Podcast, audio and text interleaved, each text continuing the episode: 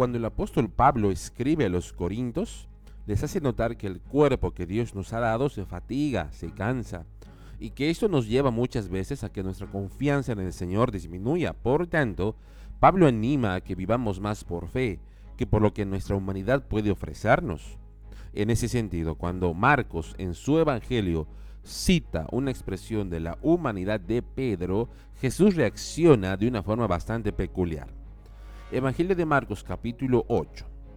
Entonces Jesús comenzó a decirles que el Hijo del Hombre tendría que sufrir muchas cosas terribles y ser rechazado por los ancianos, por los principales sacerdotes y por los maestros de la ley religiosa.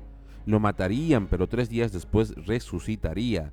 Mientras hablaba abiertamente de eso con sus discípulos, Pedro lo llevó aparte y empezó a reprenderlo por decir semejantes cosas.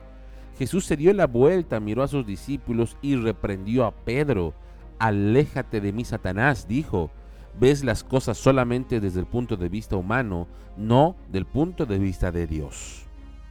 Sin duda que sorprende que Jesús haya comparado a Pedro con Satanás, el padre de la mentira, quien tiene el propósito principal de matar, hurtar y destruir. En ese sentido, ¿será que Jesús fue demasiado duro con Pedro? Cuando Satanás da encuentro en el desierto a Jesús, en varias oportunidades sugiere que el propósito de Jesús debía ser desviado del camino de la voluntad de Dios. Por tanto, el intento de Pedro de corregir la voluntad de Dios puesto en el ministerio de Jesús lo asemejaba a Satanás mismo. Creo que dejaré de congregar, creo que dejaré los estudios bíblicos, creo que dejaré de orar, creo que dejaré de dar mi ofrenda. Cuando decimos eso nos volvemos precisamente lo que Jesús criticó duramente y con mucha razón.